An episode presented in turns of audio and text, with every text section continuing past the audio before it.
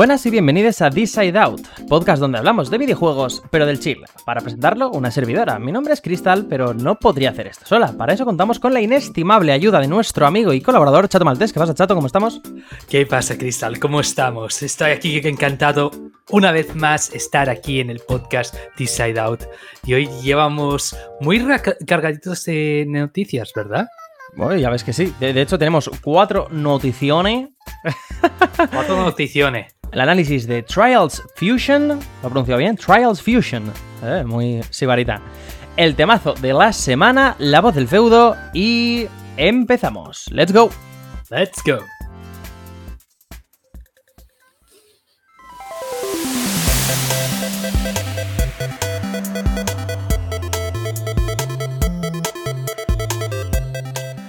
Un juez de distrito en Estados Unidos declaró que Valve enfrentará un juicio antimonopolio por aprovecharse de su posición dominante en el mercado de juegos para PC.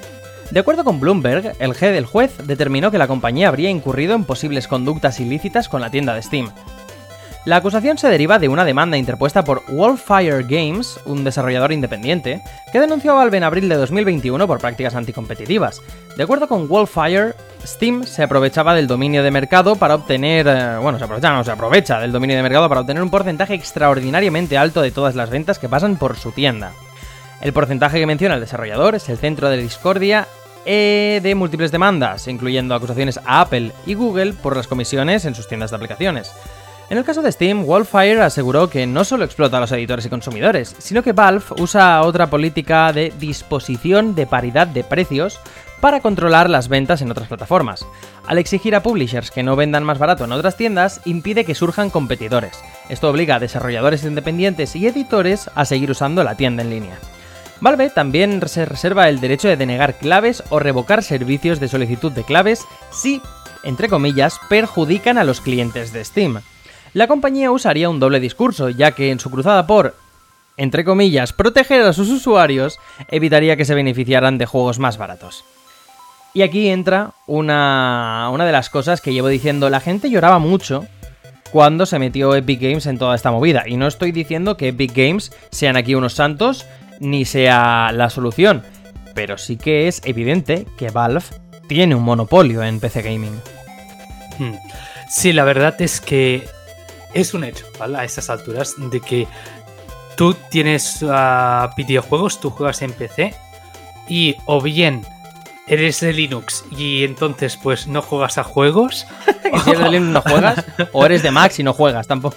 Eh, exacto, o bien eh, pues eso, uh, tienes Steam, porque realmente las alternativas que hay eh, son bastante flojas en ese sentido, como por ejemplo Windows y también, por ejemplo, la Epic, uh, el Ubiplay, Origin, muchas de estas son dedicadas y también tienen con su propio DRM y cosas de estas y a la gente no le moda demasiado.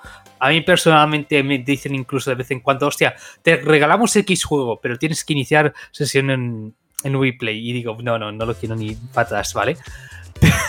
pero bueno, en, en, este, en este sentido, si me permite hacer un paréntesis, el juego que hoy estamos eh, analizando, o que vamos a analizar, Trials Fusion, no me lo he comprado en Steam precisamente porque es que ya no solo estamos hablando de, de que Ubisoft tenga su propio launcher Ubiplay, sino que te obliga a instalar y abrir Ubiplay por debajo de Steam para poder jugar al juego. Sí, Ergo, eh, es lo que me hizo no comprar el juego en PC y comprarlo en, en consola directamente. Pero sí, sí, volviendo al tema, reculando un poco, eh, lo cierto es que sí, eres PC gamer, tienes Steam. Eres desarrollador independiente, vas a publicar en Steam. Porque realmente es el lugar que tiene más visibilidad, pero de sobras. De hecho, estando en círculos de, de gente que publica en nicho y demás, la gente normalmente me lo dice. En plan, hey, Icho me encanta, Icho es tienda ideal, realmente me mola mucho su, todo el rollo que hay ahí, pero si quiero comer, más me vale sacar el juego en Steam, que es una tienda con mucha más visibilidad, el sistema de alertas está mucho mejor implementado, tiene una user base muchísimo más grande, así pues obviamente ¿qué pasa? Ah, Steam tiene una posición en donde, sí, ya tiene la dominancia absoluta, toda la gente tiene eh, Steam, y si quieres ser desarrollador independiente y vivir de ello, tienes que pasar por el 30% de Steam. Lo cual, bueno, pues... Es, acaba siendo... No quiero decir muy... Muy dañoso, porque obviamente al final es como, bueno, pues Steam tiene esto, que es esa toda la infraestructura y demás, la cual, bueno, también da un poco de que desear muchas veces. Efectivamente. Pero, pero a cambio, pues bueno, pues tú puedes vender más copias si el algoritmo de Steam te beneficia. Pero aún y así, es eso, que realmente pues tendría que haber un poco de balance más de poder, ¿vale? Del plan, o sea, pues si tienes tanta dominancia, tal vez alguien te debería parar los pies un poco. De hecho, la, la peña que ha denunciado, Wildfire Games, son los creadores originales del Humble Bundle. ¿Indie? Sí, sí, sí, ah, esto es verdad.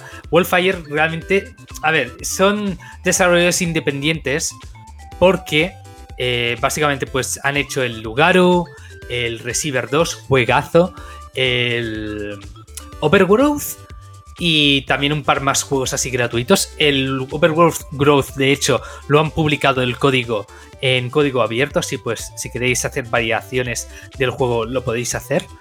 Ah, pero volviendo al tema, básicamente pues ya son alguien que, que, tienen experiencia en este tipo de prácticas de decir, o sea, pues vamos a buscar alternativas al monopolio de Steam. Así pues, bueno, pues sacaron Humble, al final se acabó vendiendo a IGN. Y bueno, ahora mismo es como. Es de IGN? Sí, sí, la vendieron hace unos cuantos años, en 2017, si no recuerdo mal.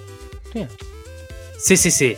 Estamos hablando de Humble, la, la, publisher Humble Games, que tiene Humble Bundle. Sí, sí, sí, sí. Vale, vale. Y básicamente, a ver, uh, Humble está muy bien, pero sí que es verdad que acaba siendo a efectos prácticos otra outlet para claves Steam. Vale, eh, a mí lo que más me rechina de todo este asunto, que en móviles es otra plataforma, es una plataforma más cerrada, vale, puede... Oye, mira, tienes que morir a la tienda del distribuidor del, del sistema operativo de turno, ya sea Android o sea iOS. Hmm. Vale, pero PC no tiene ninguna tienda de distribución. Bueno, a ver, la, Microsoft Store no existe, ¿vale? O sea, son los, es un sueño de resines. La aplicación de Xbox y tal es algo que nunca existió. Existió, eh, pero a efectos eh, prácticos no. Yo, la tengo porque uh, Arcade Archives saca juegos de Neo Geo ahí. Es la única razón por la que tengo ahí algún juego. bueno, tú y el, y el 99% del resto de la gente la tiene por Game Pass, pero ya está. no tengo Game Pass tampoco. pero, que, pero que quiero decir que no hay una tienda por defecto a la que tengas que morir porque alguien distribuye en PC. No, no, no. PC es por definición un ecosistema abierto. Y que haya una sola distribuidora que monopolice todo el mercado elimina completamente lo beneficioso y lo que hace especial al PC, porque entonces estamos muriendo como si estuviéramos en, PlayStation o en Xbox. Estamos a expensas de lo que una empresa, una distribuidora, un portal decida hacer sobre prácticamente toda la industria en esa plataforma. Hmm. Que sí, que en el caso de que se le fuera mucho la olla, eh, podría salir una alternativa. Sí, este es el cuento del capitalismo de siempre y al final sabemos cómo acaba. Eh, por eso, quiero decir, hay que meter mano ahí e impedir que una sola desarrolladora se aproveche de su, en fin, la historia del, monopolio.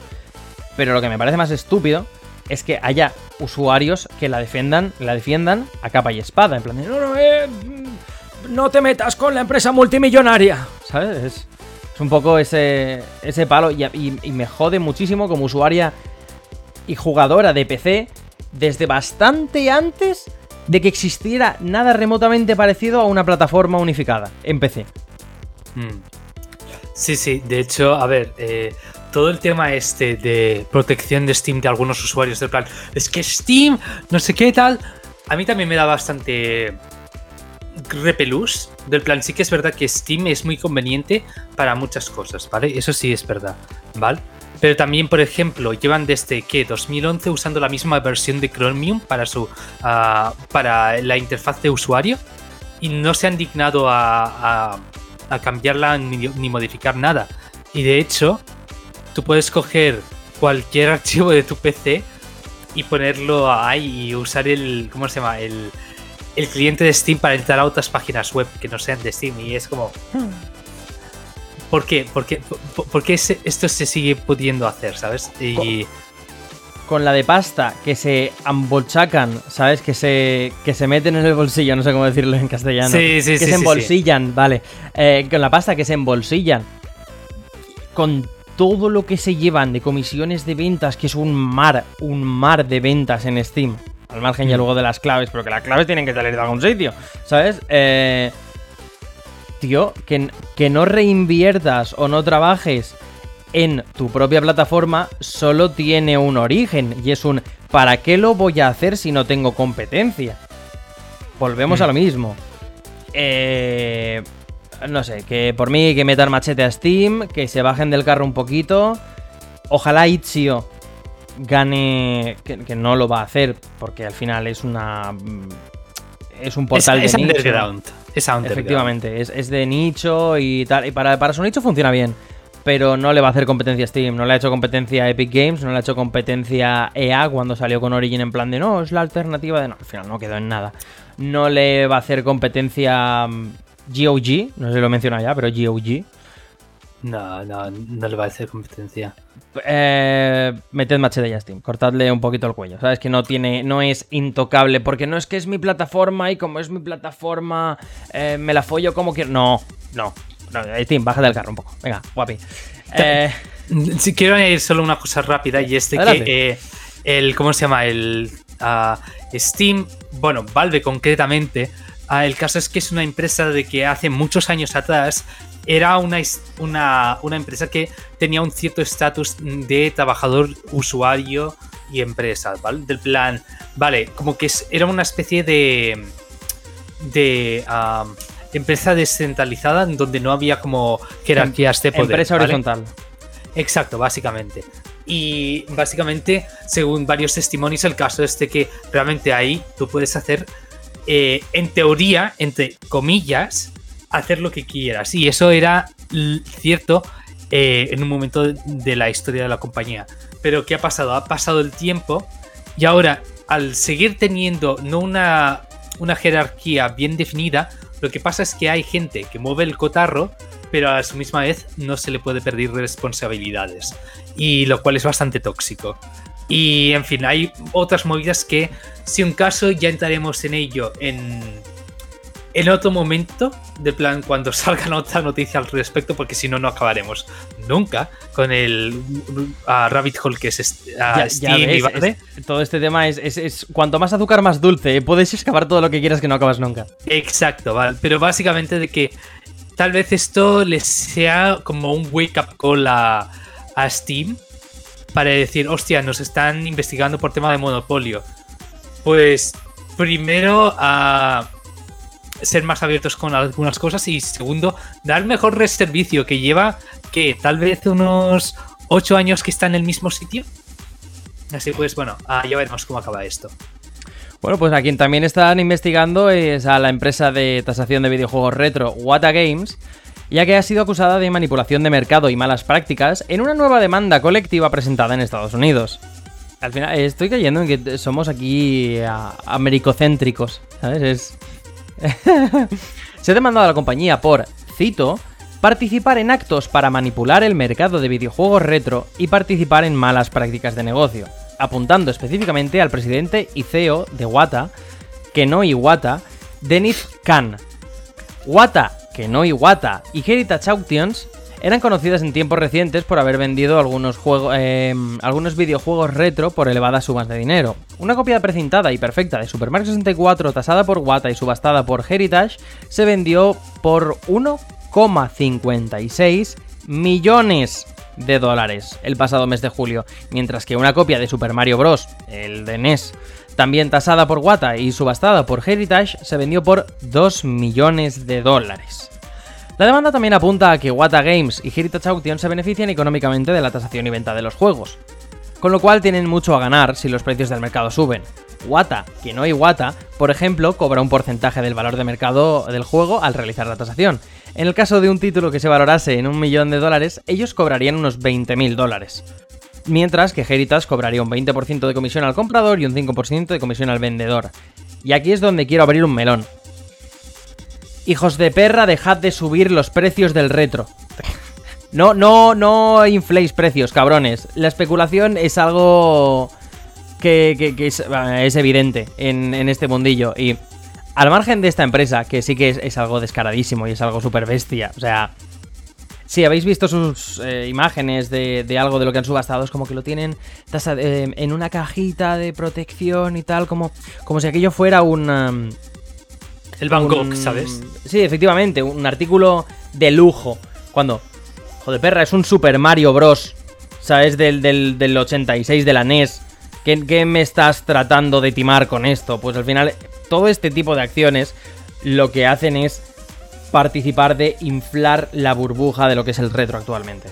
Hay consolas que ya no puedes coleccionar, hay juegos que son extremadamente prohibitivos como para coleccionar, cuando igual tú lo que quieres es simplemente comprarte un puñetero cartucho de un juego que no sea vendido en ninguna otra consola, no está disponible en ningún sitio, tienes que, si quieres jugarlo de manera oficial o de manera legítima en su plataforma original y experimentar todas estas historias, y quieres tener el cartucho porque te guste, porque tal, tienes que morir a pagar 600, 700, 800, 1500 euros quizá por un juego que, oye, porque se le ha entrado por los ojos, o sea, es, es muy, muy raro, muy buscado, y hay peña que obviamente se aprovecha de ello. Y, eso me toca mucho la nariz. Chato, habla tú adelante, que ya me he calentado. Sí, a ver, ah, lo que quiero decir en, un primer momento es que estoy 100% contigo, Crystal. Realmente me da mucho, no sé, mucha inquietud en el cuerpo de que realmente eh, nuestro... Algo que es tan, tan íntimo como son los videojuegos, porque realmente es, son juegos que tú compras para tener una relación entre el software que se ha hecho, interactuar con él y que ahora se esté empezando a ver el medio como una inversión de capital, como oh, es que la propiedad no sé qué y demás, a mí me da bastante mal de cuerpo. Y de hecho no sé cómo sentirme al respecto de que, por ejemplo, algunos juegos que yo compré tirados de 6 euros porque nadie los quería, un juego de Godzilla bastante cutrero que salió para PS3, por ejemplo. Ahora puede pagar la gente hasta 200, 300 euros por él. Y yo lo veo en mi estantería y digo, pero, ¿por qué? Incluso si salgo beneficiado, entre comillas, realmente no es una situación que me parezca cómoda de presenciar, ¿vale? Porque realmente es como, hostia, eh, ¿por qué esto tiene que valer tanto? ¿vale? Los juegos son. Ah, son productos, son como juguetes, ¿vale? Que están diseñados para interactuar con ellos, para tener un disfrute de ellos, no para ser observados en una cajita y no ser tocados, ¿vale? Es como una de esas cosas que dices, no, no, no, si quieres algo que mirar, pues cómprate un cuadro, si quieres gastarte mucho por un trozo de plástico, cómprate un Bad Dragon, que al menos ese te lo puedas poner por el culo, ¿vale? Vale, esa, no me la esperaba. y de hecho, o sea, realmente esto lo digo, esto lo dije una vez en Twitter y me vino alguien súper cabreado del plan, no, no, no, no. Eh, esto fue a raíz de toda la conversación esta de eh, juegos en físico y en Switch, que hay gente que directamente pues no quiere si un juego no sale en físico y en la plataforma que él dice que quiere que salga en físico, no lo va a comprar nunca. Y es como, no, a ver, a ti no te gustan los videojuegos, a ti te gusta la cajita, ¿vale? Y es como, ah, me vino alguien llorando diciendo, oh, es que esto también tiene que tratar por el tema de la transmisión de propiedad, control y todo esto. Y obviamente yo, a ver, yo entiendo de que no te mole depender de em, tiendas como PlayStation Network o por ejemplo Steam, que lo estábamos hablando antes. Pero eso es un problema de esas tiendas, porque tú te vas a Itch.io, compras el juego sin DRM y ahí lo tienes en tus discos duros y lo puedes copiar cuantas veces quieras, ¿vale? Y ahí lo tienes, y lo puedes compartir con quien quieras, ¿eh? Mira tú qué bien, ¿vale? No se habla de eso y me vienen a tocar los cojones en Twitter gente de que está tan metida en la mente el hecho de, oh, es que el físico es el, el alfa y el omega, ¿vale? El resto no vale nada, ¿vale? Y entonces empezamos a indulgir conductas de gente que compra en Limited Run Games 8 juegos que no va a utilizar solo para revenderlos al doble sin ni tan siquiera haber salido al público. Estuve mirando el otro día del plan artículos de Mushihime-sama, un juego de Cave, que, bueno, pues vi que, hostia, pues salió para Limited Run Games. Ok, ¿vale? Pero veo los listados de eBay y veo que los están vendiendo a doble de precio, aún no llegarles a, los propios especuladores, ¿vale? Esto, se están llevando una, una comisión del 100% solo por no hacer nada. Este es el estado de los videojuegos actualmente, en el estado reto, ¿vale? Y encima luego vienen estos cabrones de Wata Games que dicen, hostia, pues ¿sabes qué? Eh, aquí hay mucho hijo puta. ¿Por qué no vamos a ser más hijos de puta, ¿vale? Vamos a, reventar la burbuja. ¿Y sabéis lo mejor de todo? Estos de Wata Games estaban detrás de la, explosión de la burbuja de los... Ah, de la colección de monedas y sellos durante los años 80 en Estados Unidos, ¿vale? Estos no son gente que tiene fama, no, no que tienen ah, afición al, al, medio, que tienen respeto, que saben de lo que van. No, no, estos son úlceras, son... Ah, ¿Cómo se llama? Ah, lagartijas, ¿vale? Es como van a, van a chuparte la sangre, ¿vale? Y es como sanguijuelas, esa es la palabra. Y realmente es que todo mal. Y lo que hacen los de Wata Games es muy listo, ¿eh? Del plan, vamos a auccionar esto y lo vendemos a 2 millones. Pero hostia, ¿qué pasa, Tete? Te lo estás vendiendo a ti mismo. Así pues estás haciendo que la percepción del mercado sea mucha más alta. Y esto es algo que también se ha visto eh, que se ha hecho a nivel particular, a nivel más low-key, también en cosas tipo cartas de Pokémon y otras cosas, ¿eh? Del plan, antes de venderlo a un, al precio que toca, me lo voy a vender a mí mismo a un más precio y luego revenderlo dentro de unos meses para sacar mayor tacada. Y en fin, que el estado de los juegos del coleccionismo es una mierda. Y ya no solo el tema juegos reto, sino también, por ejemplo, Gravity Rush 2. Gente, Gravity Rush 2, buscadlo. El remaster también. ¿Qué pasa? El Gravity Rush Remaster en PlayStation 4. Un juego que, eh, salió que hace 5 años, ¿vale? Ahora tienes que pagar a veces 80 euros por él, ¿vale? De segunda mano, ni tan siquiera se ni nada. Porque realmente la gente se dio cuenta de plan, hostia, que hay, hay menos copias de lo habitual, tienen menor tirada, vamos a subir los precios, ¿vale? ¿Y qué pasa? Ah, pues la gente que lo quiere tenerlo, ¿qué tiene que hacer?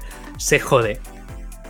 Y así, bueno, pues nos hemos de conformar con comprarlo en, digital, pero aún así es que incluso si ignoramos el hecho de plan, bueno, siempre me lo puedo comprar en digital. No sé, me da tan mal rollo la situación actual del coleccionismo y del medio en general que es tristísimo. A mí si me dejas hacer un comentario, lo del tema de depender del digital, en la conversación que tuviste con la persona esta, eh, a mí tampoco me gusta depender del digital. Yo hay muchos juegos que no me compro si no salen en físico. Yo eh, estoy con esta persona. Pero ¿qué pasa? Que a mí no me gusta tener los juegos en digital por un sencillo motivo.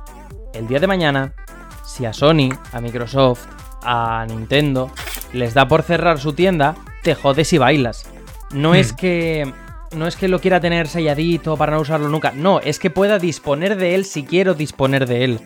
es que me, es que me vaya yo al, a la casa del pueblo sin internet y poder decir, me cojo la Super Nintendo, me cojo el Kirby y me pongo a jugar sin tener que depender, ay, es que me habían cerrado la tienda de tal, ay, es que mm, aquí no puedo iniciar sesiones no sé dónde, por lo tanto el DRM no puede tal. Vale, en PC tenemos Itch.io, tenemos eh, alternativas que ofrecen juegos en digital sin, eh, sin DRM.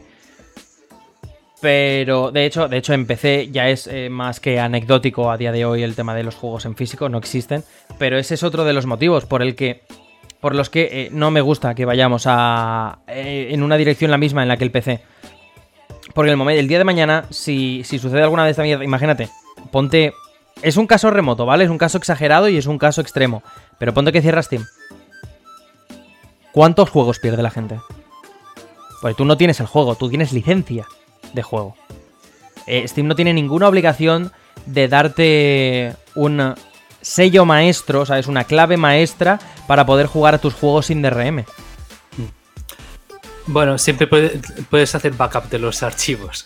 Sin iniciar sesión en Steam no puedes, eh, no puedes hacer nada. ¿Y cómo es que funcionan todos los juegos de, ¿cómo se llama? De eh, Fit Girl y Skydo y todo esto? Porque están craqueados, amici mío. Ahí está. Efectivamente, en PC tenemos, por supuesto, tenemos la alternativa de... que es por lo que decía, que es lo bueno de que PC sea una plataforma abierta, que lo comentaba antes. Sí. Pero eh, en, en consolas no tenemos esto. Sí, en consolas puedes piratear la consola, puedes eh, bajarte la ROM de tal, pero ¿y si no tienes la ROM? No, ¿y si no existe la ROM? Nadie ha dumpeado una ROM, que también es un caso remoto, que... Pero no es el tema a lo que vamos, ¿sabes? Es que es hablando de rabbit holes que decíamos antes, este me parece incluso más tocho, porque de aquí te puedo rascar, Sí. te puedo rascar. El tema es que eh, al final del día, mira, yo, yo soy una persona que tiene una afición por una saga, quiere comprarse los juegos de esa saga, le gustan los videojuegos en general, les gusta tener los videojuegos que le gustan en general, pero está llegando un punto en el que si tienes que comprar un juego de hace 20, 30 años a precio de novedad o más, es que ya ni siquiera nos vamos a precios de que no, es que este juego cuesta ahora 200 euros. Ni siquiera eso. Que estás pagando actualmente de media 30 euros por un juego de Game Boy Advance, por juegos que tienen 20 años. Y ¿Solo cartuchos 30 solamente. euros? Solo Sí, 30 sí, sí, euros. Sí, sí, sí. O sea, a ver, que obviamente ay, los hay ay. mucho más caros. Hay muchos más caros, sí. Por Tanto tú y supuesto. yo lo, yo lo sabemos. Pero estoy hablando de media, ¿sabes? De media puedes encontrarte juegos de Game Boy Advance por 20, 30 euros. Eh, tío, no me parece ni medio normal por artículos de hace 20 años. Tú tira a comprarte una cámara de fotos de hace 20 años. Eh, Eh, ¿A hay qué precio está? Sí, también hay mu- muchos juegos de Atlus, por ejemplo, muchas personas de PlayStation 2, ni tan, que, ni tan siquiera son los juegos más viejos de PlayStation 2, sino que algunos salieron cuando la Play 3 ya estaba ahí, ¿sabes? Del plan, 14 años, están a- si lo quieres una copia, la tienes que tener, mm, eh, sacar el billetero y pagar más de 100. Algunos hack, por ejemplo, los dot hack, tienes que pagar por algunos más de 200 dólares. Y así, y juegos de PlayStation 3, algunos directamente prohibitivos. ¿Por qué? Por... Porque te jodes. Ah, pero yo me acuerdo, es que y ni siquiera hace falta que esperes eso. los, juegos de que- Vita, los juegos de Vita, por ejemplo. Estos también, o sea, la ge- la- los usuarios de Vita, o sea, hemos vivido el, el dolor de buscar en Wallapop del plan, hey, ¿qué se cuece? ¿Qué, qué hay por aquí? Juegos de Vita, ¿vale? Y encontrarte de decir, pues no, para esto me voy a comprar una copia japonesa. Voy a importarlo incluso con los eh, gastos de envío para que me lo lleven desde Japón porque el tío de al lado de la esquina tiene los cojones más grandes que dos pelotas de, de básquetbol, ¿sabes? Del plan, sí, sí, sí, sí, voy a sacar de esto un provecho del 15, tío. Es como, Claro, joder, efectivamente. Y, y luego está. eh, es que, como te digo, para irme a un, el, el ejemplo más. lo- con los pies en la tierra, sí, ¿sabes? Del que se puede hablar. GameCube. GameCube es una consola que no mucha gente tuvo en Occidente. Eh, obviamente todo el mundo tuvo la Play 2 y en Play 2 hay muchos juegos, o al menos la gran mayoría, que tienen precios más accesibles porque mucha gente compraba más juegos y a día de hoy hay más accesibilidad. Pero GameCube, digamos que en su momento fue una plataforma más limitada. Tiene muchos juegos, que muchos son peores, o sea, muchos son mejores o muchos son peores. Eh, no tienen por qué despuntar todos los juegos, pero hasta el Hmm. juego más normalito no te baja de 20 euros. ¿Quieres tirar a por un Mario Kart? te pueden sacar precio de lanzamiento actual. ¿Quieres ir a por y esto de segunda mano? ¿Quieres ir a por un Wind Waker? Te pueden saber 80 pavos. ¿Quieres ir a por un, ¿sabes? Un Zelda? Eh, que, Hmm. que no es que vendiera poco en su día, porque Zelda es siempre de los más vendidos en, en sus plataformas. Pues tienes que pagar una exageración que te hace plantearte, ¿realmente estoy dispuesta a gastarme 60 euros en un juego de, de hace 20 años? ¿Realmente me merece la pena? Obviamente podría ahora mismo, y no estamos hablando por el, por el hecho de, de, de jugarlo o no, que, que es una de las cosas, porque vuelvo a decir, actualmente tú puedes coger un emulador gracias a la comunidad de hackers que, bueno, de hackers y de crackers que dumpean ROMs, ¿sabes? Esto contra lo que están todas las empresas, eh, llámalo preservación del videojuego, puedes coger... Hola Michis, aquí Chato Maltés, el cual ha conseguido ah, archivar un juego de PlayStation Mobile hace unas dos semanas. Así pues, si jugáis a Pan Europa en PlayStation Vita algún día de estos, es gracias a mí. Es un juego que es malísimo, ¿eh? es, una, es una fumada del 15, ¿eh? pero eh, Pero lo ha Aquí- dumpeado chato. lo, lo he dumpeado yo. el tete. Pues el tema es que gracias a esta gente podemos jugar a, a Wind Waker, a F0GX, a cualquier juego estándar que se te ocurra de GameCube. Pero el hecho de, si no existiera esto, tener que pensar, oye, me, estoy dispuesta a gastarme 40, 60 euros por un juego de hace 20 años de segunda mano, que a veces no sé si incluye siquiera manuales o. Que no está completo. Ay, a ver luego el estado en el que está y toda esta cosa, pero madre mía, en fin. Sí, Eh, ah, la idea, vale, como última línea de todo esto, quisiera decir de que la idea de los juegos físicos y del plan de, de que los juegos perduren y que puedas tenerlos en la mano y ponerlos en la consola, realmente yo también estoy contigo, Crystal, de que realmente es mucho más preferible tenerlos de una forma tangible que eh, realmente tenerlos en la nube y que pase cualquier cosa y a la mierda todo. Estoy contigo. Pero luego hay el de esto, del plan. Hay un mayor enemigo que asombra en todos los aspectos de nuestras vidas diarias. Y es el capitalismo. Y el capitalismo es lo peor del mundo, ¿vale? Una vez más, ni un, eh, ni un episodio sin nuestro deseo de la mayor muerte y sufrimiento al capitalismo. Pero iba a poner un último ejemplo de, mm, de, tema de preservación, de que tenemos la suerte de que GameCube, dentro de lo que cabe, fue una plataforma limitada en ventas, pero era mayoritaria. Fue una plataforma con distribución global, con tri- distribución global y que mucha gente se interesó en salvaguardar estas cosas. Recientemente en Japón murió una plataforma de, mm, de móviles que era de, de los anteriores móviles bobos, ¿no? Era como un paso intermedio entre los móviles bobos que tuvimos Hmm, aquí y sí. los smartphones, pero que en Japón era muy popular. Era como un móviles formato móvil bobo, ¿no? Pero, pero más listos, con juegos más trabajados, juegos exclusivos de estas de estas tiendas propietarias de las eh, operadoras de allí. ¿Qué Hmm. pasa? Que no ha habido un movimiento a lo largo de los últimos 10 años en interesado en salvaguardar todos estos juegos y cuando cerró en los últimos meses se han perdido cientos de juegos, algunos de sagas conocidas. Co- Como por poneros un ejemplo, Layton ha tenido un juego en esta plataforma de móviles que seguía siendo bastante popular a principios de los 2010, incluso en Japón. Eh, y se han perdido muchísimos juegos que, eso sí, ya van a caer en el olvido. Lo cual me parece terrible, pero si quieres pasamos a la siguiente noticia. Sí, pasamos a la siguiente porque iba a decir otra cosa para de esto, pero es que si no, no acabaremos nunca. La, la verdad es que no. bueno, pues hablando, también hablamos mucho de, de Embracer Group y, y Tencent, que, que no se detiene ni un segundo a la hora de hacer inversiones de todo tipo. Las dos compañías aca- acaparan titulares, pero no podemos olvidar que Arabia Saudí también está llevándose su trozo de pastel. Esta vez la porción llega desde un lugar muy importante.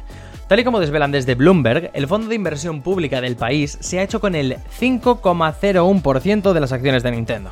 Este movimiento no tiene mayor objetivo que el de ser una inversión, de acuerdo al documento presentado en el Ministerio de Finanzas de Japón. En este modo, eh, de este modo, el fondo saudí pasa a convertirse en el segundo mayor accionista de la empresa japonesa. Tampoco es la primera vez que Arabia Saudí sorprende con anuncios similares a este. El mes pasado anunció que se hacía con la práctica totalidad de SNK, creadores de Metal Slug y King of Fighters. Por otro lado, las inversiones también se han producido en Capcom y Nexon, junto a gastos en Activision, Blizzard, EA y Take-Two. Ojo. A mí es, algo que...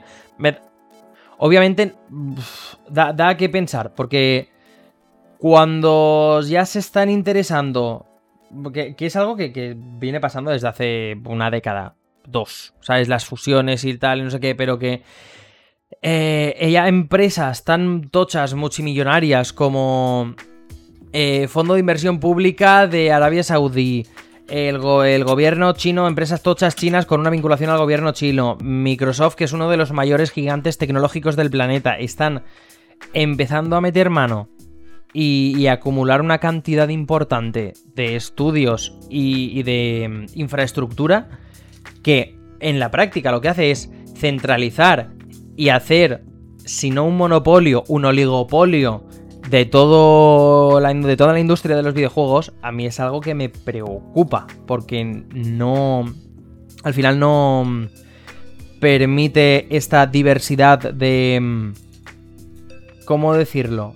De, visiones artísticas que pueda ofrecer un medio como los videojuegos para centrarse en, vale, esta empresa de este grupo ha hecho tal, ven que esto funciona, pues ahora todas de estas, como la empresa matriz quiere generar beneficios, ha ordenado que todas estas empresas generen, hagan juegos con dinámicas gacha, o que metan microtransacciones, o que tal, al margen de ya limitar creativamente que se, que pues se puede hacer en un juego o que no, porque eh, también me parece un poquito serio el tema de, por ejemplo, los indios. Arabia Saudí de momento no la estoy metiendo porque es minoritario. O sea, no es minoritario, pero es minoritario en el sentido de no, no controla nada todavía en el, en el sector de los videojuegos, pero ojito con Tencent.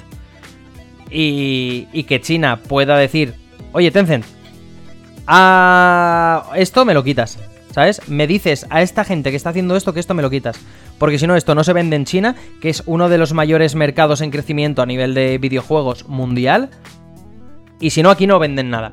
Dices, bueno, va, pues voy a tener que quitar esto porque si no lo vendo en China, si no, no me como esta parte del, parte, esta parte del pastel, porque es X intermediario en este conglomerado de empresas no quiere quedarse sin eh, los posibles beneficios que otorguen estos, estas ventas aquí de tropocientos billones de personas, de millones de muchitrones de, de gente en China.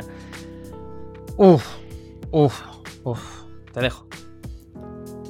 Vale, dos cosas. En un caso sí que te voy a decir de que por contactos, dejémoslo ahí, eh, sé de un juego que tenía como, que, como protagonista una relación lésbica, ¿vale? Dejémoslo ahí, ¿vale? Ah, y el caso es que eh, hubo publicadores chinos que estuvieron interesados en el juego porque está muy bien hecho, además, mucho talento. Esto me lo quitas. Sí, básicamente, hmm, ¿por qué no hacéis que sean hermanas? Y es como, no, no, no, se trata de eso, es gente de China. Y, en fin, sí que, bueno, pues eso puede ser bastante... Puede influenciar si gente como China o Arabia Saudí empiezan a invertir y a tener propiedad de según qué títulos, según qué empresas. A lo que volví, yendo a, a lo de Arabia Saudí. A ver, no, sé hasta qué punto esto es cruzar la línea de eh, ser un, podcast de videojuegos y uno de difamación, ¿vale? Pero realmente. podcast de geopolítica ahora mismo. Mohamed bin Salman eh, es el príncipe de Arabia Saudí ahora mismo, el que está haciendo estas inversiones. La gente. Ah, oficialmente es un fondo de inversión, sabemos que es él, ¿vale? Es una persona muy tonta. Bueno, a ver, quiero decir, ha comprado SNK, tampoco es la persona más brillante del mundo. No, no, Val, voy a deciros una cosa, ¿vale? Y esto tiene. Ah, tiene. Tiene. Ah, tiene salseo. El caso es que el hombre quiere, o sea, básicamente es la típica persona que tiene un sentimiento, una percepción de su propio intelectualismo mucho más alta de la que realmente es, ¿vale? O sea, es un pseudo intelectual con síndrome de Kunenzuger, ¿vale? Y el caso es que ve a gente como Elon Musk y toda esta gente y como el apoya al saco, ¿vale? ¿Vale? Y la cosa es que eh, él quiere dar una imagen de Arabia Saudí muy, muy avanzada. Y es una de esas razones por las que está haciendo estas inversiones un poco locas, ¿vale? De plan, oh, ahora videojuegos, ahora no sé qué. Vamos a crear una ciudad que eh, que sea de 200 o 300 kilómetros de distancia, de una punta a otra, ¿vale? ¿Qué pasa? Serán como eh, cuatro hileras de casas y luego todas estas extendidas a lo largo de no sé cuántos kilómetros. Creo que no sé si eran 70 millas, 200 kilómetros, una burrada, ¿vale? Y el caso es que el hombre del plano, oh, sí, sí, sí, mira qué intelectuales somos, tendremos ahí un un tren y todo esto y será la hostia, será todo verde y demás. Ah, eh, tenemos que echar a toda esta gente del plan del camino, tribus uh, autóctonas y demás. y, nativos, eh, gente nativa. Sí, sí, sí, y todo esto, pero es súper pinkwashing, greenwashing a ¿vale? Pero luego, si el tren deja de funcionar, tendremos unos quietos del 15 y todo el mundo dependerá del mismo, ah, del mismo transporte público, lo cual es una mala idea. Y vamos a ir en contra de todo el urbanismo eh, tradicional que se ha ido estableciendo a lo largo de los últimos 3.000 años. ¿Qué podría salir mal? No, no, soy Mohamed bin Salman. Sé más, tengo unos par de cojones súper grandes. no sé, me parece tío, ¿qué haces? Tu, país está en la mierda. Tienes injusticias sociales por todas partes. Violas los derechos humanos cada dos por tres. Ah, quieres, quieres promover un poco ganar dinerito con tu con Arabia Saudí porque no te durará mucho el, dinero. Me parece correcto. Pero hostia, tío. Queda estudios ahí si tanto te interesa, ¿sabes? No te vayas a un país el que ni tan siquiera hablas el idioma. O sea, como, como apunte, lo de que se te está acabando el dinerito es en relación a que ahora mismo Arabia Saudí, madre mía, sí, podcast de geopolítica, Arabia Saudí está dependiendo actualmente del dinero, bueno, actualmente y de hace ya un tiempo, del dinero que da el petróleo.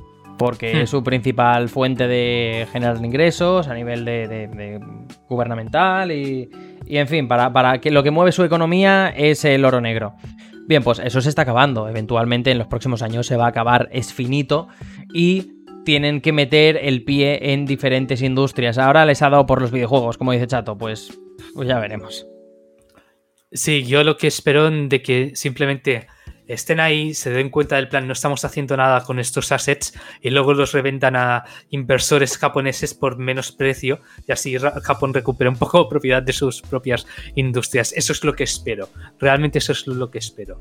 ¿vale? Pero realmente, o sea, me parece muy bestia que, por ejemplo, estas inversiones no han salido de ninguna parte, ¿vale? Estas inversiones, eh, antes de todo el tema de SNK y todos estos movimientos, ya se reunió eh, Japón con Arabia Saudí para mantener buenas relaciones y todo esto, bla, bla, bla. Yo entiendo que a Japón le interese tener buenas relaciones por el tema del, petróleo, panterías primas y todo esto, pero también me parece un poco de locos de que pasamos 20 años ah, con políticas anti-yakuza, porque eh, inversores eh, interiores de que, bueno, negocios muy grises moralmente en algunas ocasiones, pero bueno, que a, veces son conglomerados y solo una porción tienen eh, actividades ilegales, ¿vale?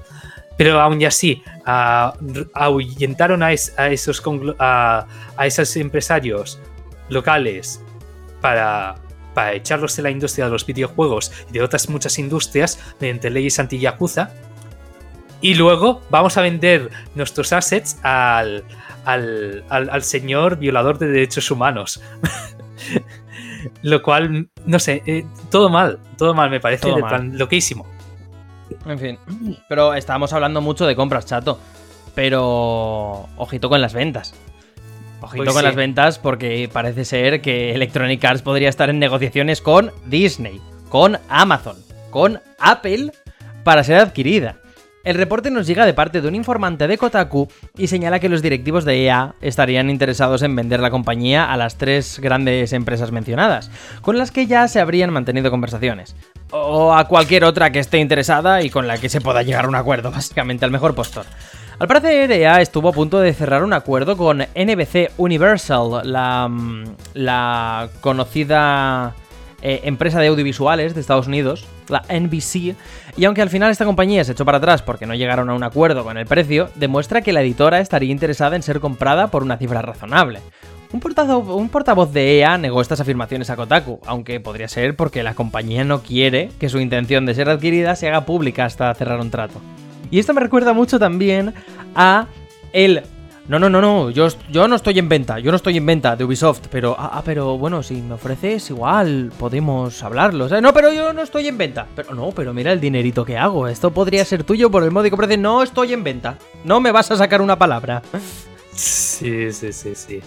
A ver, yo voy a decir una cosa. Electronic Arts, a ver, eh, compañía muy tocha, tiene muchas IPs.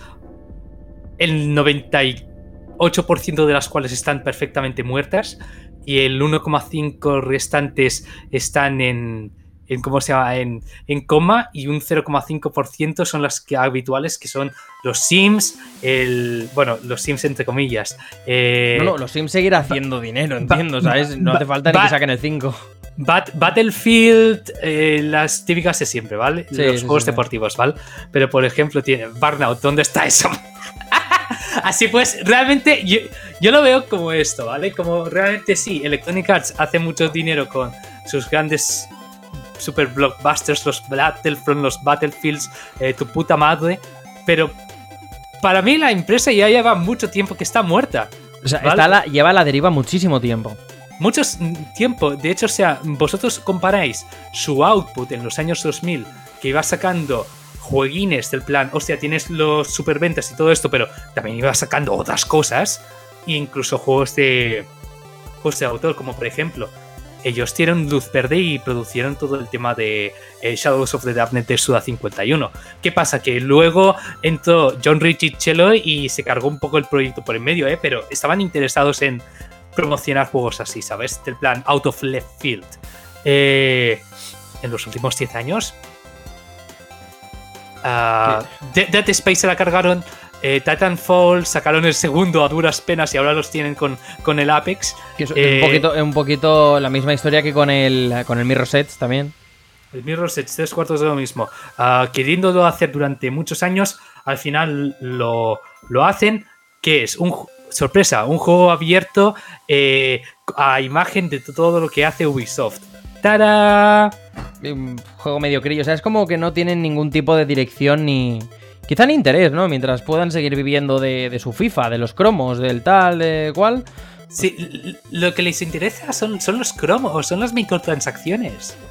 Exactamente. O sea, ojo, que es verdad también que recientemente adquirieron a Codemasters. Y, de momento. Wait, wait, wait, wait, wait. ¿Cómo que Codemasters es de ¿No era Ubisoft o alguna de estas? No, no, no. Fue Codemasters. En un principio, Take Two eh, pujó para hacerse con Codemasters, pero EA le superó la, la puja. Y se los quedó EA. What the fuck? Tienes, tienes razón, what the fuck? Sí, sí, es verdad, lo comentamos en el podcast, es verdad que, hicimos el chiste del plan, hostia, si esto acaba como Burnout, pues mal vamos. No, y, el chiste de que si Ubisoft, y sorprendentemente, eh, que Sony sacara Gran Turismo 7 con todo el tema de microtransacciones, no sé qué, y una semana antes saliera Grid Legends, que es un juego de Codemasters, que es propiedad de EA y no tuviera microtransacciones y tuviera un modo historia bien montado. Hostia, es verdad. Claro, claro. Eh, eh, y, que, tienen una cantidad de assets impresionantes. Y bueno, Codemasters, por suerte, parece que aún trabajan de manera independiente. Pero, pero miedo, miedo me daba desde el principio. Así que ya veremos cómo acaba ya. Ostras, te, ah. acabo de dejar rotísimo, ¿eh? claro, no, ha, sido como decir, no, no, que también tienen Codemasters y ha sido como un tutum, tutum, ¿qué pasa aquí? ¿Tienen una empresa de que saca juegos? ¿Cómo va esto? porque es eso. Pero sí, realmente tienen un montón de licencias. Tienen todos los de Bullfrog Games, todo.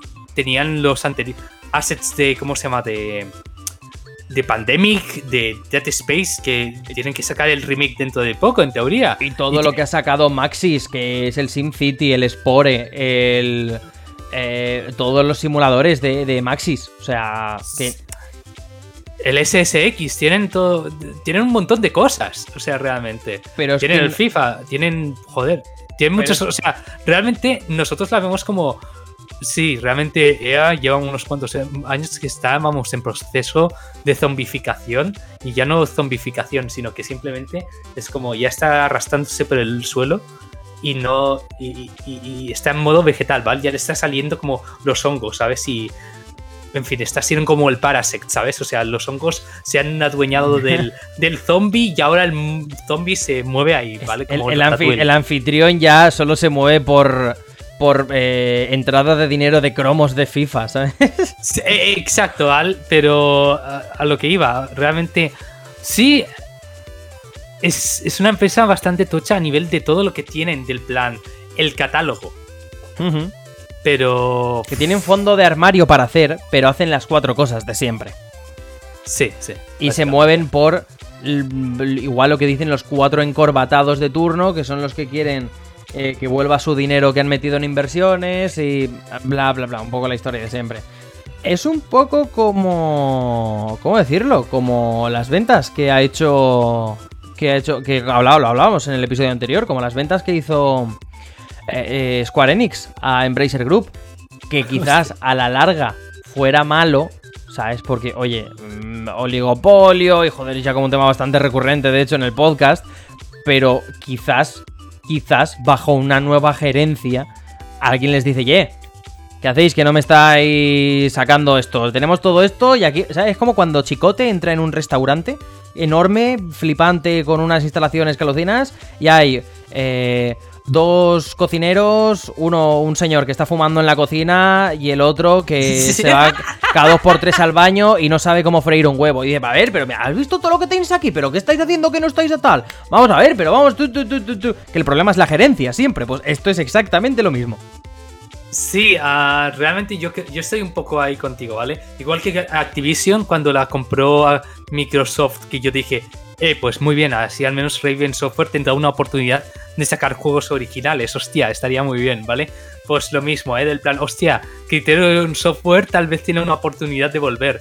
¿Te imaginaste que realmente ella no está vendiendo todos sus assets, sino que se queda ya con las cuatro cosas de siempre y venden, yo que sé, Criterion y unas cuantas de estos estudios. No, Criterion, creo que ya o sea, está dead a nivel de, gente, ya son soporte de, Battlefield, si mal no recuerdo, una cosa así. Sí, ah, sí yo, creo que también, pero hostia, no sé.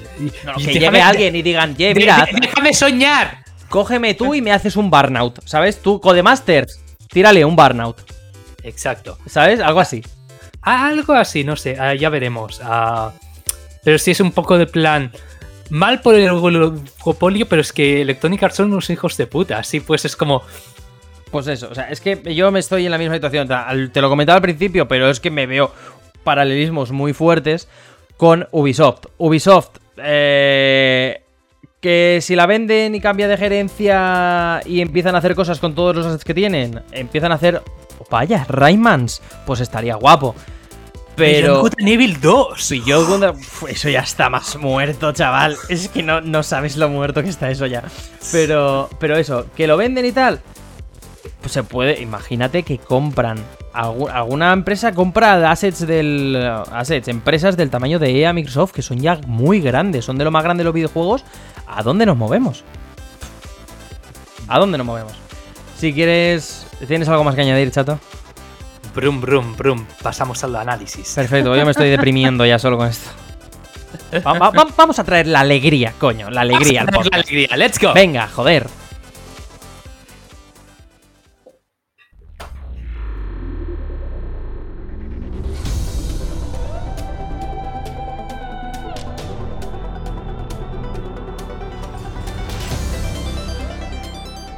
Es un jueves cualquiera y acabas de subir del recreo. Toda clase de eh, toca clase de informática, pero no tienes muchas ganas de hacer esos ejercicios de Word que ha mandado el profesor. Quizá ya los has acabado, quizá dices, esto lo termino yo en 15 minutos antes de la hora de entrega. Así que finalmente te decides por un plan mejor. Como tu ordenador está al final del aula y podrías ver al profesor acercarse desde kilómetros, te lanzas a abrir una ventana con minijuegos.com y entrar en uno de esos juegos que, aunque cortos, podrías pasarte cada clase jugando a ellos porque son excepcionalmente buenos. Trials 2 Second Edition. Su jugabilidad, como la gran mayoría de juegos Flash, es realmente sencilla. Pulsas arriba y abajo en las teclas de dirección del teclado para acelerar y frenar la moto que manejas, así como izquierda y derecha para echar el peso del piloto hacia adelante y hacia detrás, rotando en última instancia la moto en esas direcciones. El objetivo es sencillo, llegar del punto A al punto B esquivando obstáculos en el menor tiempo posible tratando de no volcar ni golpear al piloto, lo cual haría que se cayera y te hiciera sumar un 1 en el contador de reintentos, partiendo desde el último checkpoint.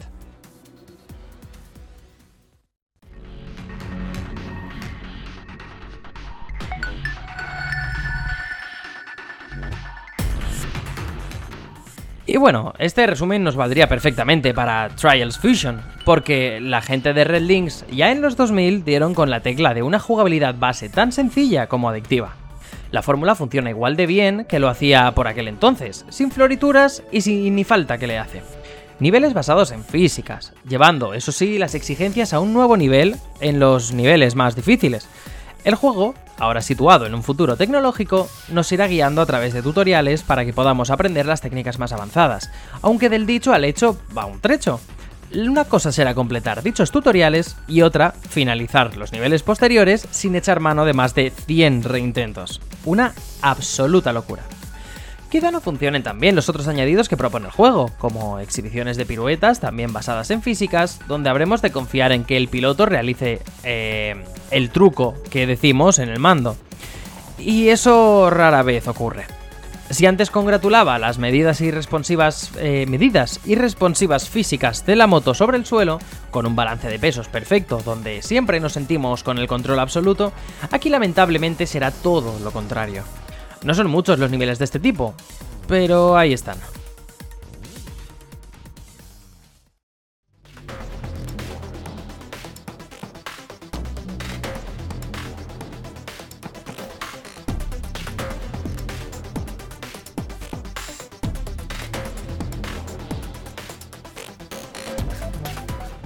También contamos con otros añadidos como diferentes motos e incluso quads con otras características, que aunque bien podría pensar que están ahí para dar variedad al conjunto, al final del día ni siquiera son necesarias para nada.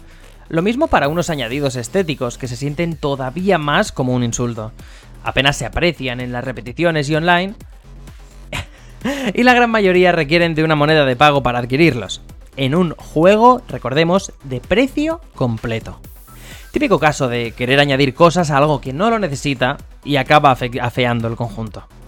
Lo que sí que tendremos, y esto me alegra un mogollonazo, es una banda sonora bestial, electrónica 100%, con unos beats duros que aportan a su ambientación futurista e incluso algo de dubstep que, bueno, ha envejecido como ha envejecido, tampoco le podemos hacer mucho. Pero también hay hueco para algo de ambient y música más acústica. En conjunto queda un apartado redondo que acompaña en perfecta sintonía a su dirección artística, algo novedoso para una saga que hasta el momento estaba más vinculada a una estética realista y más basada en el underground y deportes extremos.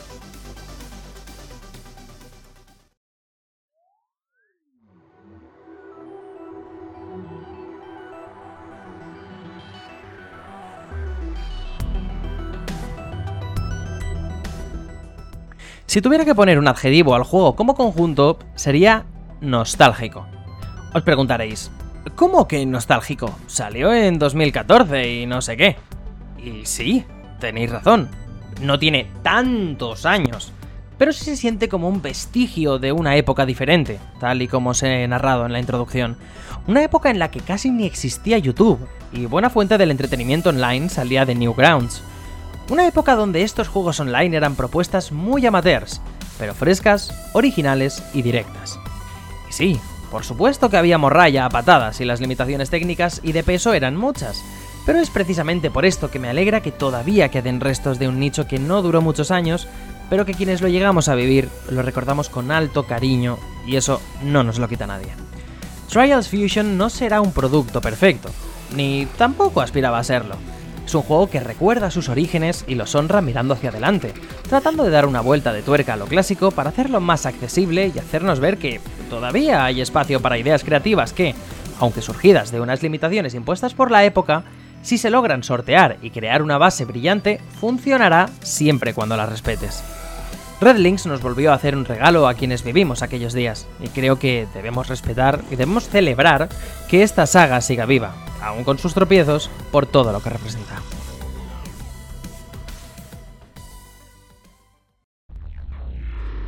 Y ahora vamos precisamente con un temita de este Trials, Trials Fusion. Es el tema de introducción, el tema principal. Está compuesto por Petri Alanco, se llama Welcome to the Future. Adelante, escuchad un poquito de esta electrónica que os comentaba, es una pasada.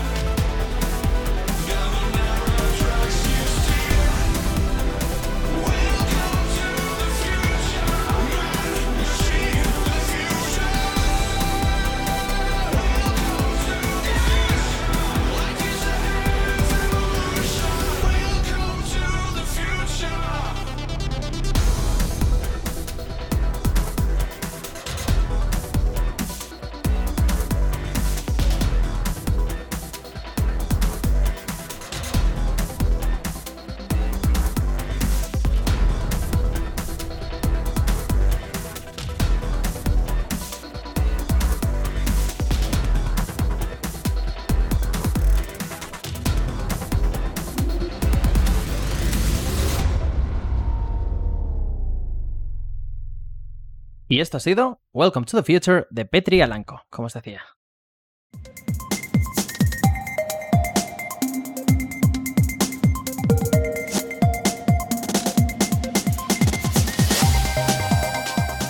Bueno, llegamos a la sección de la voz del feudo, la sección donde nos hacemos una preguntita y vosotros, el público, nos dais vuestra opinión. La semana pasada preguntamos, ¿se dirige Square Enix a un terrible precipicio? Ya habíamos hecho una mención a esto en las noticias, pero sí, el caso es que Square Enix la, la lió muchísimo, hizo una serie de movimientos rarunos y poco acertados, creo yo. Pero bueno, para eso os preguntamos, para saber qué queréis opinar. De hecho, nos han votado 25 personas y las respuestas más votadas de menor a mayor han sido... ¿Los comprará la Yakuza? Con 4%. Parece que la gente no confía mucho en el poder económico y de compraventa de la Yakuza, por cualquier motivo. tendríamos que haberlo reemplazado y poner los comprará el Mohamed Van tu puta madre. los comprará Aladdin. Eh... Vale, vale, eso ha sido un poco estereotípico, ¿va? Pero bueno. Ya, hombre, Aladdin cuando, ¿sabes, no? Cuando cuando pide al a Genio que sea todo lo puto rico para presentarse en el castillo de Yasmin, ¿no? Pues va a ah, coger y le va a decir a Genio, che, me compras Square Enix, chaval. Eh, segundo, cremalleras y solucionados, 24% de gente. Bueno, eh, hay un cuarto aquí de nuestras respuestas que, confía en el poder. Y confía en el poder del corazón. El poder del corazón para salvar económicamente a una empresa japonesa que va a costar abajo sin frenos. Em, la tercera respuesta ha sido. Viven. Bueno, la tercera, la segunda respuesta ha sido. Viven de Merchant Anyway. ¿Sabes? O sea. Un poco como Pokémon. 28%, 28 de gente piensan que, viven de lo mismo que de Pokémon Company. Y eh, un 44%, casi el 50% de las respuestas opina, déjalo, ya está muerto. Sí, sí, sí, lo cual es, sorprendente, ¿no? O sea, del plan, realmente hay, empieza a haber un gran pesimismo relativo a Square, mientras que tal vez en los en los últimos dos años, la gente incluso había de gente que decía que estaban de, puta madre con todo el tema del Final Fantasy VII Remake, el Kingdom Hearts 3, el Final Fantasy XIV que lo sigue petando mucho. Y bueno, así hay, empieza a haber ese sentimiento, ¿no? De que. Sí, sí, sí, sí, del plan. Uy, ese precipicio se está acercando muy rápido, ¿no? O sea. Sí, sí, sí. Uy, ojito, ojito, que un movimiento en falso, una apuesta tocha que te salga mal Square Enix y, puedes estar empezando a buscar lo mismo que ella. Una película de Final Fantasy. No hay huevos. otra. otra. bueno, y y si quieres, vamos con, la pregunta de este episodio. Esta semana. Esta semana. Y esta pregunta es: ¿Te preocupa la acumulación de estudios en unas pocas empresas multimillonarias? Adelante con la respuesta, chato. Vale, en primer lugar, hay la opinión que la, la opción de nos comen los americanos, ¿vale? De cual Duele, duele ver, ah, duele ver que estamos otra vez colonizados por los yankees. Ya empieza a cansar un poco. O sea, ya llevamos demasiadas décadas de nos comiéndonos los putos americanos, lo cual no deja de ser cierto. Eh, eh, el usacentrismo tiene que bajar un poco, ¿vale? o sea, esto no puede ser. Vale. Ah, luego, la segunda, la segunda opción es. ¡Los comen los chinos! Lo cual, bueno, uh, teniendo en cuenta de que Tencent y toda esta movida que hay al respecto de China, pues, y que tienen una gran fuerza actualmente con estudios uh, de videojuegos y también de animación, están sacando animes uh, chinos. Hay, hay, ahora mismo en China inversiones muy tochas, hay mucho público, puede volverse un mercado muy, muy importante y eso afectar a nivel de, fin, de, tema de mercado. Sí, sí. Bueno, y luego la, la tercera opción de siempre habrán indies, lo cual, como, si me conocéis, es donde estoy yo. Siempre nos quedarán los indies y los juegos de Ujin raros que solo conoce Chato. Así pues, en el blanco. Así pues, eh, yo estoy ahí, yo estoy aquí, aquí va y vengo. O sea, si la industria se va a la mierda, no pasa nada, no pasa nada. A mí Siempre que, tendremos el comiquet. Con que este colega, con que este colega de Yokaido, ¿sabes? Se programe otro. Otro, otro Danmaku de estos en cuatro tardes, yo ya soy feliz. Sí, sí, sí, sí, sí. Y luego la última opción es Amiplin. yo juego reto. Aquí me has. Aquí esto soy yo. si la anterior eras tú, a mí, Plin, yo solo me rejuego Metroid, ¿sabes? Todos los años. Ay, madre mía, Metroid Prime 3 para cuándo, Crystal. El, el- el 3 para 2007, de hecho. Metroid Prime 3 para 2007. El 4 ya lo veremos. No, no, di- digo en, digo en el canal. Ah, ho- hostia. Primero tiene que llegar el Prime 2. El caso. es- estas respuestas. Primero tengo que rejugarme el 2. Estas re- respuestas estarán cuando subamos el. em, cuando subamos el, eh, el podcast, el episodio a Spotify y a YouTube, tendréis eh, un tweet fijado en mi cuenta de Twitter donde podréis votar y comentar si queréis ampliar vuestra respuesta.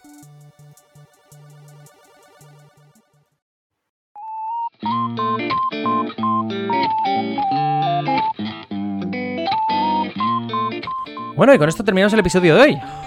Porque hemos dicho exactamente que pueden vota- votar en mi cuenta de Twitter, pero ahora toca despedirnos y decir dónde nos pueden encontrar. Porque ¿cuál es mi cuenta de Twitter? Soy arroba... Bueno, si lo quieres decir, te lo dejo a ti, Sí, chato. Adelante. Sí, sí, es ah, arroba Crystalline con la... No, ah, Cristaline, por favor, Cristaline.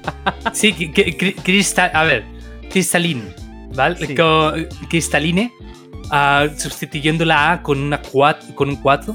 Vale, perfecto, aprobado. y también mm, le podéis seguir en este eh, en nuestro canal en, el canal de Twitch de Crystal donde hacemos los podcasts cada dos semanas ¿Ole? y luego ah, a mí me podéis en, ah no a más a más mañana a las 9 tenéis al novio de Crystal en Kiva Creations ah, A las 9 de la mañana, ojo. No, no, además mañana no, pero bueno, igual para cuando vean el podcast, igual mañana sí. sí sí sí sí Bueno, y a ti dónde te encontramos, chato, que es lo importante, collons. Sí, a mí me podéis encontrar en arroba chatomaltés en Twitter, eh, donde pongo cheat posting y juegos raros y rants sobre cuál- las Pringles de pizza que me he comprado esta tarde. Y, y lo- luego también en zaelta.net, la comunidad independiente de blogs de habla hispana. Perfecto, muchísimas gracias, chato, ya sabéis. eh, a lo largo de los siguientes días de ser de haber emitido este podcast, lo publicaremos tanto en YouTube como en Spotify, como he dicho. Eh, This Side Out es el nombre, por si eh, lo estáis viendo o lo estáis escuchando y no sabéis qué mierdas estoy escuchando. ¿Quién es esta gente? Salid de mi casa, por favor. Eh, y nada, ha sido un placer. Creo que no nos dejamos nada. No, creo que no nos dejamos nada. Abajo el capitalismo. Es Abajo no- el capitalismo una vez más. Y arriba la gente que nos está aguantando y nos está siguiendo en directo. Muchas gracias, Ren. Muchas gracias, Jim. Y nos vemos en el próximo episodio. Un saludo. Adiós.